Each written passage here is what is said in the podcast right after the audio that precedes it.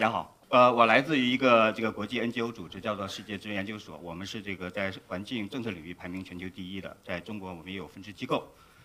呃，在聊呃这个呃这交通之前呢，我想我们先看一看过去中国我们的城市是一种以这种什么样模式来发展的啊。所以这张图呢，大家可以很清楚的看到，这是 Google Earth 从1984年到2014年它的累计图，这是我们的这个上海。所以你可以看看，在过去十五年我们的城镇化的这种模式情况下面，上海是一种什么速度在向外扩张？我们管这个专业领域呢叫做这个城市蔓延。呃，苏州的这个总体规划图，这是一九八六年，所有红色的呢就是说，呃，它要进行城市化地区开发的这个地区。所以可以看，从一九八六年呃开始，我们中国进入一个非常快速城市化，就是一九九一年、一九九六年、一九九八年、二零零二年、二零零三年到二零零四年。你就知道我们如何来打造我们的城市，以大量的这种土地消耗为一个最基础。可能二零一二零零四年之后，这种模式呢，相对来说很难维持，因为大家可以看到，基本上全是红颜色了哈。呃，所以这是我们本身，但我们可以同时做一个对比。这里面是上海跟纽约在总在一九八四年对二零一四年完全一样的类似的对比，但是也可能有个小细节啊，上海是二十公里高的这个尺度，而纽约是五公里高的这个尺度。所以在不同的尺度上面，如果把纽约放到二十公里高的这个尺度上，你觉得纽约是一个净土；但是把上海要降到五公里高的尺度上面，你可能觉得这张图会非常非常大。所以这张图给我们一个概念，也就是说城市化，中国在多么快速的在前一阶段推动城市化。所以这种大规模的城市蔓延跟扩张的一个背后因素是什么呢？就来到我们今天正题了，这就是交通的问题。也就是说，我们前期是非常以小汽车为导向的这种城市化规划。小汽车需要什么？大家开小汽车最最需要什么？半夜两点钟出来，旁边没有任何一辆车，我是最高兴的。如果这边有一栋楼一百层，所有人都开车，那我很不很不爽，因为立刻就交通拥堵了。所以小汽车导向的城市规划需要我们干什么？要扁平化，城市像大饼一样，越扁越越大，摊的越多越好。这就是小汽车导向的城市规划。所以没有小汽车，大家也不会跑到这个这个郊区去居住，城市也不会扩展出去哈。呃，所以在这个阶段，我们在看我们城市的一些细部，我们进入一些街区。这是我们曾经的苏州的古城，以及现在我们认为很很很新潮的一个现代的城区的样子哈。这是成都，成都你可以看到现在这张图上面大概三分之一左右的这个土地呢是被交通设施所占用了啊。同时呢，在广州我们也可以发现它存在的哎这个城中村跟这我们认为所谓非常新潮的这种地区，所以呃这种新的地区可以看楼跟楼之间间距很高，它就不需要让你步行啊自行车都很麻烦，它最希望你做的事情就开小汽车，然后立刻走上这个高速公路。这张图可能大家猜猜这是哪里哈？可能大家也不用猜，其实这张图在中国任何一个城市你都可以看到。我们这城市扩张的一个最根本的一个需求呢，就是说，在我们的城郊建立大量的这种这种住宅，然后旁边希望大家一开小汽车就上高速公路，就可以抵达我们的这个工作岗位。然后我们再走到最更细一点的地方，我们看我们的街道，这是我们的这个故宫，这是一个古人给我们一个很简单的一个一个街道，这个街道。大家知道它的艺术在什么吗？你好好看张图，这是冬天，你看大家都走在什么地方？对，所以大家你知道我们夏天大家会走哪边呢？所以一个很小的尺度的这种街道，创造了一个很宜人的气候适应性。同时呢，就是我们北京的这个四合院，看大家为什么大家愿意坐在这休息呢？有很好的互动。你当你走过这条街道的时候，你很容易去旁边去消费，对吧？这是街道，这是人性化的，因为古代没有小汽车，这是一个非常人性化的一个街道。但现在呢，我们的街道是什么样呢？叫这是我们的新区，叫昆明的呈贡新区。可以看那个右转的转弯的那条车道。当我们设计它的时候，我们希望小汽车六十公里不用踩刹车，可以直接右拐过去，对吧？而它给我预留的穿过这个马路的红灯时呃绿灯时间有多少呢？只有十五秒。也就是说我还行，现在还行啊，我还能跑得过去。我的领导稍微比我大二十岁，可能确实有点费劲。而且问题来了，我们中国在进行老龄化，将来我们越来越多的人很难通过这个路口，因为它是为。为为小汽车所服务的，所以这个尺度是非常大的。除了街道以外，我们又走到更细一点的地方，叫什么？叫做我们的这个呃公共空间。这个照片我是在昆山照的啊。你可以看这边有非常好的座椅，呃花了很多钱，政府花了很多钱，有花有树的座椅。但是您您看这位很高兴的人坐在什么地方呢？这就因为当我们设计公共空间的时候，我们忽略了人性要求。你认为座椅大家坐在那儿跟练气功一样的去看花跟草，是他需要需要的吗？不是的。人今天大家为什么用微信啊？因为我们是社会性的动物，我们需要跟人跟人之间是要交流的，所以这个位置是它最好的。看到别人，哎，看到美女走过去，他也可以有一点感受嘛，偷听别人的这个这个这个声音，所以他愿意坐在这里面，因为人是需要跟别人交流的。所以大家可以看，这就是今天我们如何，我们本来土地已经没有多少了，但我们的这种土地如何在被我们的浪费啊？这是北京的这个天通苑小区，所以它有一个非常豪华的这个广场。当然，这我我不是晚上这个大妈跳舞的时候拍的啊，这是在中中午啊。所以大家可以看看人在哪里，人在哪里？人在这里。嗯，这给我一个什么概念呢？我哪怕在这儿摆一个烤羊肉串的，这个也有经济效益，因为人愿意在这里面享受他的生活哈。所以这就是说，当我们这个设计我们公共空间的时候，我们就要想这么多土地浪浪费是不是值得的？所以所有的这些工作导致的一个结结果呢，今天大家可以在所有的地方都可以看到，甚至我们的县城也可以看到，这叫什么呢？叫交通拥堵。然后可以看很可怜了，我们没有自行车，没有步行，这些人就是这样堵在路上。这张图也可以经常很多地方可以看得到哈。然后挑战来了，今天我们有7.7亿人生活在城市里，也就是我们大概一半多一点的人口在城市。但未来十十几年，我们还要转移三亿人口进入城市，这个我们没有办法解，我们没有办法逆转这个过程，因为农村越来越使用这个机械化生产，我们用土地，农村土地养活不了这么多农农业人口。所以我们必须要把这些农业人口转移到城市里，通过这种高通过这种高呃高强度的劳动力来解决这些人口吃饭生活的问题。所以未来有三亿人口进入城市，三亿人口什么概念？我们要再加一个美国总体的人口到我们城市里来，而今天只有七亿人的时候，我们城市已经堵成这个样子了。在近百分之五十的新的人口进入城市以后怎么办？路在何方？这就是今天我们想探讨的城市跟交通也相关的一些工作，如何来保证我们新型的城镇化的工作哈？所以第一点，我想跟大家说，就是传统的我们过去十几年的这种以小汽车为导向的这种这种城市开发是无法持续的。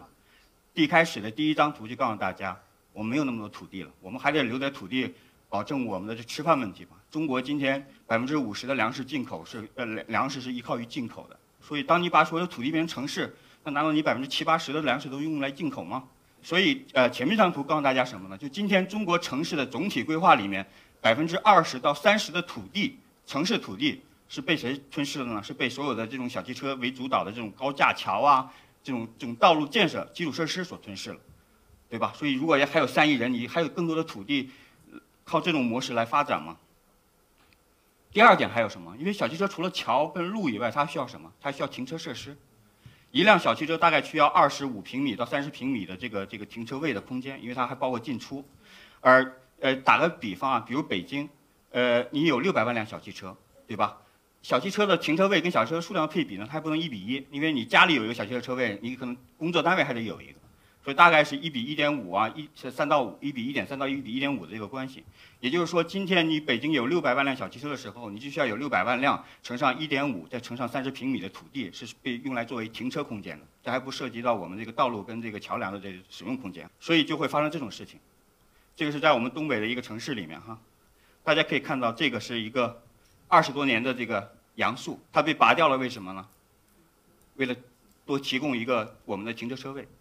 所以今天，当大家的孩子，我记得我小的时候是可以散养的，我妈就把我扔到楼底下，我就可以玩起来了，对吧？但今天大家不可以了，因为你的所有的可用的空间都变成了这个小汽车的这个车位啊，或者车来车往，你会觉得很不安全。所以今天我得花二十块钱、三十块钱把我的孩子送到这个商场里去玩，对吧？这所以我们在汽车在改变我们的生活方式啊，以及最重要的一点，小汽车产生了很多的这种环境问题。这是北京的官方数据，就来来源说，PM 二点五里面大概百分之三十一是由这个呃这个汽车这个这个行业所贡献的。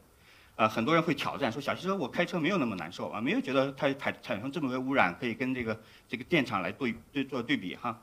呃，这个问题大概有两块儿。第一呢，小汽车本身呢，呃，相当于是一种扬尘工具。其实北京如果有六百万辆车，你就会觉得六百万辆天天在街上把尘扬起来，对吧？所以你就知道为什么我们呃风沙一来说要工地要对进行扬尘的处理，是因为不希望它扬起来。但其实你六百万辆车每天在城市里就不停的在扬尘，这是第一个内容啊。第二个内容呢，小汽车本身在城市里面它有一个什么呢？叫冷启动，也就是发动机它不够热。如果这个小汽车在高速公路上八十公里在这跑的话，发动机一直很热，它烧得很干净，油会烧得很干净。但在城市里，它有路口啊，有拥堵啊，它会停停起起停停的。这种冷启动呢，本身会产生大概百分之十几到二十的这个这个 PM 二点五的这种颗粒物，啊，以及最后一点很重要的一点就是说，呃，小汽车的这个排放物里面有一个氮氧化物，大概百分之八十几的这个氮氧化物呢是来自于这个这个机动化出行，而氮氧化物在空气中结合水分子结合 PM 十，它会产生什么呢？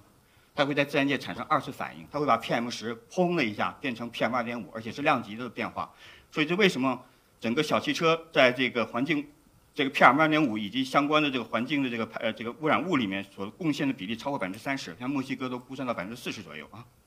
所以这是小汽车这个整体发展是不可持续。但过去十几年呢，我们也还做一件事情是，我们也在发展公共交通系统。上海建立了很多这个呃地铁系统，以及最近的这个 BRT 系统。像北京也有很多地铁系统哈。我们回头来看看我们过去地铁是怎么来发展的。所以今天在所有城市里面，领导在说我们的地铁发展多迅速的时候，一般来说会给你提一个什么指标呢？就说啊，我的地铁明年要开通一百公里或者是两百公里。他们很关注的一个指标叫做地铁的长度。但是我们今天可以来看看我们的地铁的质量到底是什么样的啊？这是很简单，这个对对比北京跟这个东京啊，因为北京整个地铁系统的规划是非常学习这个日本日本的这个地铁发展的这个经验的。但是有一点他没有学到，就是东京的新宿地铁站。这个新宿地铁站在东京只排到第三位的这个乘客量的一个地铁站。这个图告诉你是什么意思呢？是这一个地铁站出来是有一百五十九个出口的，而我们看我们的北京国贸是我们的北京的 CBD 的地铁站，它出来只有几个出口。只有九个出口，这两个尽管只是数上非常天壤之别，但它给你两个完全不同的概念。东京的地铁系统是把人送到它的目的地，而北京的地铁系统是把人送到地面。上了地面之后，我们再来看我们的地铁系统如何来跟城市整合的呢？这个是当然这个数据有点老啊，这是零八年由这个 Robert Servo，这是一个很著名的这个公共交通专家，也是这个加州伯克利大学的教授。他所做的对比分析，比较了纽约、伦敦跟北京的 CBD 的地铁站，从地铁站出发走二十分钟，它所能抵达的区域里面所覆盖的岗位数量。所以你可以看，在纽约，呃，它所覆盖岗位数量大概有一百七十多万个岗位，也就是说，我走二十分钟可以有一百七十万人可以使用这个地铁系统。但是在北京，在二零零八年的时候，我们只有十五万的岗位。但你的地铁造价，今今天在北京跟纽约的造价几乎是一致，因为我们拆迁的成本也很高，所以你地铁的系统服务的水平在这个这个层面上哈。所以你知道，我们地铁并不仅仅只有长度，我们有许多要把地铁跟整个城市发展结合起来的内容被我们忽略了。呃，另外我们可以再来举北京的一个案例啊，这是回龙观的十三号轻轨线，呃，这是一个两根这两根红线呢，就是这个这个这个轻轨线。这个地区呢，没有任何的河流啊、山脉啊这种自然性的东西来阻隔两侧。但是大家，但是呃，这个北规院呢做了一个很有趣的分析，他分析大家的手机数据，晚上十二点到早上四点钟，你手机一直连哪个基站，它就能分辨你你是在这个北边的居民还是南边的居民，因为晚上睡觉嘛。然后之后呢，他看你这些点的活动的情况，所以发现了一个很有趣的一个概念，也就是说，在十三号线北边的居民，他活动老在十三号北边；十三号线南边的居民，他老在南边。而公共交通系统是什么？公共交通系统是一联系城市的一个系统。他把人从 A 点送到 B 点，把 A 点跟 B 点联系起来，但是在这种没有任何河流啊自然分割的情况下，这个十号线给我看起来像是一个篱笆，把城市的南北进行了一些分隔，对吧？所以你如何来处理这种高架底下的这种活化联系两个城市，这这些很多这个跟城市发展质量相关的内容，没有人去关注，我们只关注长度，我只关注有多少个站点，对吧？OK，看到这个很伤心啊，这很伤心，很多人说我中国人素质不好，对吧？这个人，我想跟大家说一点。这个人他认为他自己的命一定是比美国总统奥巴马和新的总统特朗普更更更更重要的，因为每个人都认为自己命最重要。但为什么他还要这样冒险来来知道危险来来这样来过马路呢？是因为当你以小汽车为主导的时候，你是希望小汽车不要老停啊，所以你一个路口跟另一个路口可能两公里三公里，但是人是走不了那么远的。你又不给我过多的这个过街措施的时候，当你的规则制定的时候是违反人性的时候，人的本性就是违反你的，就不会按照你的这种。是这种规则来做，所以我们需要强调的是，我们建设规则更符合人性化哈。所以同样，我们给这个自行车系统越来越少的这个空间，所以我们快速的把大家引到了这个小汽车这个系统上，以及很不幸，这个是二零一四年由美国的 CNN 提出的世界上最危险的步道。呃，我刚看的照片，我很想说，哎呀，这一定是这人不守规矩，由于乱跑进去了，是吧？但是当大家看看西部的时候，你看到这地方有什么？有盲道。对了。这就说明这是我们规划出来的道路。当然，我不知道我们盲人能不能走到这个地方来啊。但这一定是规划出来的。为什么？当你当你的小汽车，你首先要保考证小汽车有很宽三宽三米五四米的这个车道，然后再看看挤吧挤吧哪儿能有点地方给我们行人做个步道，这都是你以小汽车为导向的一种思考。所以你根本不 care 我们的行人的这个这个安全与否。所以未来的路在哪里？这张图想我想跟大家说，未来路在哪里？每个人都问我们这个交通拥堵怎么解决？这张图告诉大家怎么解决，就是，呃，我们可以运输同样两百个人用一百三十三辆小汽车，但这些人可以使用自行车，使用公共交通系统。这个街道就会从一个非常拥堵的状态变成一个非常轻松、活泼、有活力的一种街道，这个就是我们最重要的目的。但是做到这一点并不容易，我们不能逼着大家使用自行车跟公共交通系统，我们需要邀请大家回来使用公共交通系统跟自行车。这是一九七二年的时候的丹麦，在最美丽的丹麦的哥本哈根河的入海口，他干了一个什么事儿呢？这张照片告诉你，他是服务于三十个非常 happy 的小汽车车主，我可以把车停在这个最漂亮的哥本哈根河的入口口周边。这是一九七二年时候的丹麦的哥本哈根，但是到了一九八五年的时候，整个丹麦同样的地区，它每天会有四万人到五万人的游客来。所以今天大家想到丹麦，除了童话，没有什么高大的建筑物。丹麦引引以为豪的是它宜居的人性化的这个城市生活，来吸引更多的高科技人才，提升它的产业，提升它创意创意这个这个功能哈。一九七二年的丹麦的这个街道跟中国今天一样吗？只有。开车过去或者停车的两种功能，我们的它的自行车也可怜巴巴的，这里边存在着一两辆，对吧？但是到一九八五年之后，整个丹麦的街道是属于所有人的，street 是 for all 的，是我们每个人都应该拥有拥有街道的。这个街道是有生活的，它是处于公共空间，它不仅仅使用小汽车的这些人的停车或者行驶。同时呢，呃，我们围绕这个公共交通系统的开发也发生了两种不同的这种对比模式，一个是库里提巴的这种以公共交通为导向，可以看。大量的高密度的这种开发是集中在 BRT 走廊，这中间是一条 BRT，没有任何小汽车车道，小汽车在两边哈。另外呢，巴西呢也做了一个巴西利亚的这种以小汽车跟我们中国很像的小汽车为导向，就非常大尺度，小汽车优先的这种城市。这种对比可以告诉大家，最后库里基巴现在是巴西排在第三位经济发达的这个这个地这个这个城市，跟就类似于苏州在中国这个经济体量上的这个地位哈。库里基巴的一个经验也被联合国评为呃发展中国家唯一一个拿过可持续城市宜居大奖的这个发展中国家的一个城市，就是库里基巴。而巴西利亚的模式在至今已经没有人再再去学习它哈。所以给大家看一个，我给小汽车、公共交通、有轨电车、自行车、步行一人分配一条车道，同样运输两百号人。大家可以看，小汽车需要一公里长的这个这个这个道路，然后我们来放车，看看谁到底效率高。这是一个很有趣儿的这个实验哈，所以同样的城市道路的效率里面运运输同样同样的人，大家可以知道谁的效率会更高呢？所以当我们没有更多的土地的时候，我要保证三亿人口在我城市里面更好的运输，那唯一的方法是什么呢？转变现有土地的使用效率。那当然是要用更高效的这种公共交通系统、自行车系统跟步行系统来来来来承担更多的更多的这个城市土地。所以在这个基础上面，大家可以看到阿根廷的布宜诺斯艾利斯，这跟我们中国是一样的，是人口非常多的这种发展中国家。可以看以前跟长安街一样，我们全是给小汽车服务的大大马路，但今天他把这个中间的几条车道已经留给我们公共交通系统。然后大家可能会说，啊，这是非常大的街道，这城市里没有那么多大的街道可以使用为这个这个公共交通系统，同时满足小汽车的需求。然后我们看，我们中国也有很好的案例啊，中国的宜昌是在二零一五年拿到世界的可持续交通大奖的一个案例。就是它的在一个四车道的这个道路上面，它实现了呃公共交通优先的发展，这是宜昌的 BRT 系统。所以今天我也知道，我们的我们的上海也开通了我们的七十一路的 BRT 系统。这种系统可能在开展之初会有很多的，因为大家在学习它，会有很多的问题。但是这是方向，这是毋庸置疑的提高整个道路使用效率的唯一的途径。然后我们来再看来看首尔，有些地方可能啊连四车道都没有，全部是高架，那怎么办呢？首尔干了一个这个事情，这个事情非常有名，这是由李明博作为韩国首尔市长时候他所干的一件事情。二零零三年时候开始拆除清溪川高架，那个高架大概是一九呃八几年修好的，是一个非常新的高架。它拆除并不是因为它有任何隐患呐，或者是其他原因，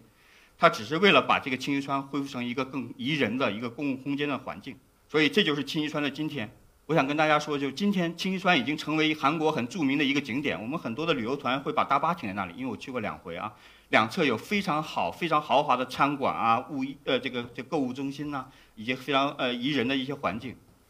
但是如果是一个高架桥的这种这种条件里面，大家谁去会清溪川享受生活，来创造更好的这个这个这个这个城市空间呢？所以。这就是韩国首尔。而今天这种拆除高架桥并不一定是个案例，呃，特例啊，在我们的西班牙、在巴西都反反复复出现过。这是以把城市恢复给公众、恢复人性化的城市所进行努力，从小汽车这个导向的城市恢复到人性化的城市所进行一系列的工作。所以欢迎大家以后去韩国首尔可以去清溪川去参观一下啊。这以前是一个高架桥。同时，我们来看这个新西兰如何邀请大家回来使用我们公共交通系统呢？就是基督城。大家可能知道，二零一三年的时候，新西兰发生了一个很严重的地震，那个地区都给摧毁了，然后城市开始重建。它第一件事情干什么呢？它是按照机场的标准重新建设了它的整个公交的枢纽。所以这个公交枢纽现在可以看，有很多很豪华的品牌的这个商场也入驻了。就说如果你给很好的这个设计设施的话，公共交通节点同样是非常有价值的这种商业购物中心。以及在我们很多道路的时候没有那么多空间，我们如何来进行车道的改造？这正好有一一两个很好玩的小视频可以给大家分享一下，就怎么样保证我们挤出一点路来给挤出给自行车哈。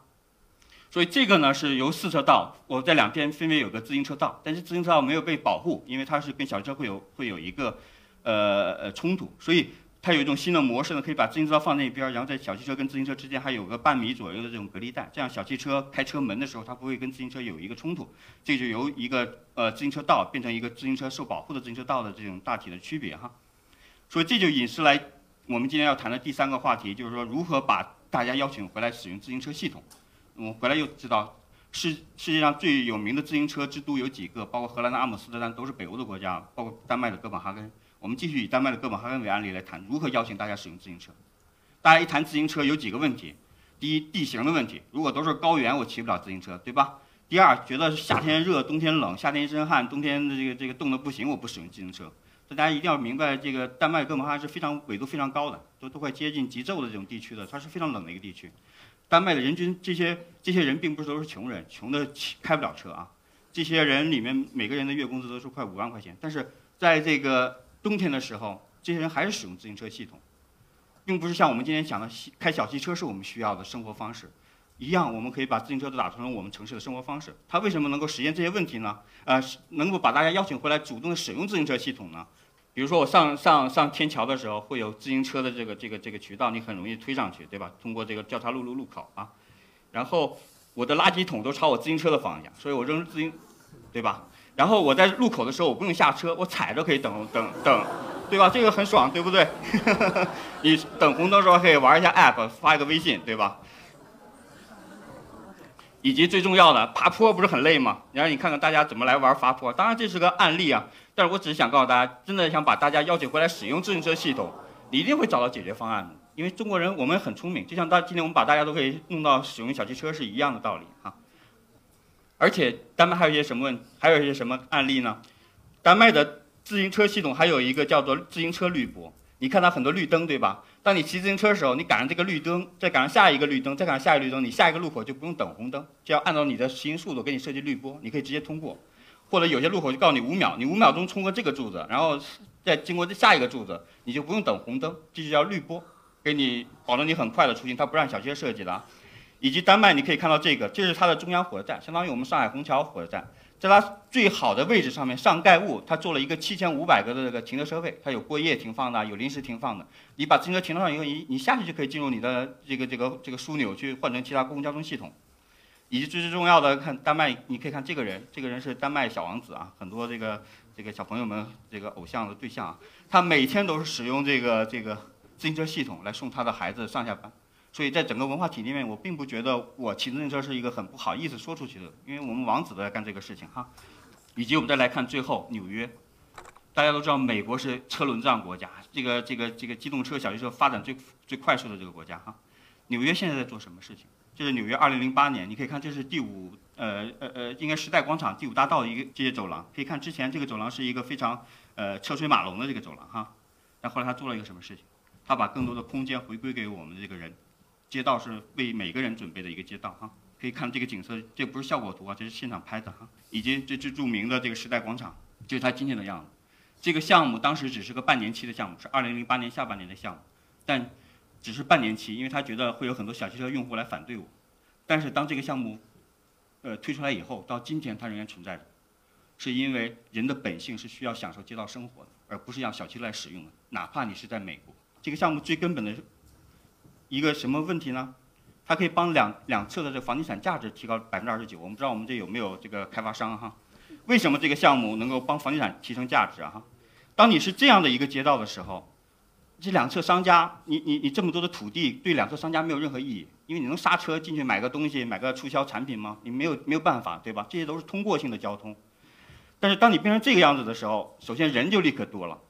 我就再穷，我从这边走到那边走一点几公里，我渴，我也得买杯什么一点点什么之类的喝一杯，对不对？所以我要留下来一块钱到两块钱的这个这个这个这个消费，对吧？所以当我两侧的租金消费高了的时候，那它的物业价值当然高了。我完全不用花钱啊，我哼哧哼哧修个地铁要花多少钱？我这只是把小汽车进了，涂涂涂涂，把环境整整好，涂涂漆，我就立刻把两边的商业价值提升起来了。这就为什么这个案例到今年仍然存在的。你看谁敢再把它恢复成小汽车？这两边商家不跟他急。好，所以我只想说，美国今天的案例并不是唯一的案例，它已经变成了一个全球的趋势。这包括达拉斯，你看以前是高架桥，它变成盖上盖起来了。然后这个是新西兰汉密尔顿更狠，以前这是一个停车场的入口，但它今天呢把停车场入口整理起来，因为停车场那边有一个很好的公共空间，它希望这个楼跟那个公共空间更好的连接起来哈。然后同时看到我们社会主义国家这个莫斯科的这个红场寺院，也就是说这个这种改造是不分意识形态的，不是仅仅是西方的，也有我们这个社会主义国家在在在进行推动哈。然后我们来看我们北京该怎么来做这些内容。今天这个是北京的这个南礼士路，我们可以看到这个这条车道呢，这是现场拍的哈。这条车道呢，呃呃，小汽车通过这个路口大概是有呃每天可能只有一百辆不到的小小汽车，但每天横行过去会有一千多人。这个是一个非常以小车导向的一个一个很简单的一个交叉口，行人没有办法被保护。我们如何来改造它？因为小汽车给它一个这叫这个在一个这个 ramp 用英文叫啊。可以减减减少它的速度，而我们的老年人、我们的残疾人或者我们走的时候，我都希望我是走平平的走过去，我不希望环境很差。所以这种改造是一种以人性化的改造。我们今天应该推动这些内容哈。同时这也是在北京的南礼士路哈，我们可以看到，呃，这个图形。所以呃，你可以看到，大家可以看到这个，首先这个路很宽哈，然后这个自行车很容易受到这个呃呃上下车停车的这个开门的影响，因为你不一定有这边的乘客，但是你司机肯定要上下门，所以要开门。所以这种模式的这种这种街道在北京很常见哈，但是我们需要改造成这样，这样很简单的改造，你同时可以保证有停车，但是你这个有大概半米到七十公分的这种隔离的时候，就是你这边有人开门的话，它也会跟自行车有一个缓冲，这样我自行车速度会提供的很快哈。同时这是北京的这个长虹桥，你可以看这就是我刚才说的，我跑跑到一半过不去的时候，我会很孤独的在所有的这个车流之间，我祈祷每个司机都能看到我，对吧？要不然看不到就麻烦了啊。所以我们需要改造的时候，我们至少要，我们可能不能给它更多的时间，但我们至少应该给给它更好的这种安全保护措施，所以有更好的颜色区分，让它停得更有序一点。所以，呃，为了未来中国城镇化的这个这个发展，我们需要把大家从。呃呃，不同的这种交通呃小汽车上邀请回来，更好的、更舒适的使用我们公共交通系统，自行车跟步行系统，这也是为了我们未来发展的这个需要。我知道很多人都有小汽车的情怀，包括今天我们一席也是由别克来赞助的啊。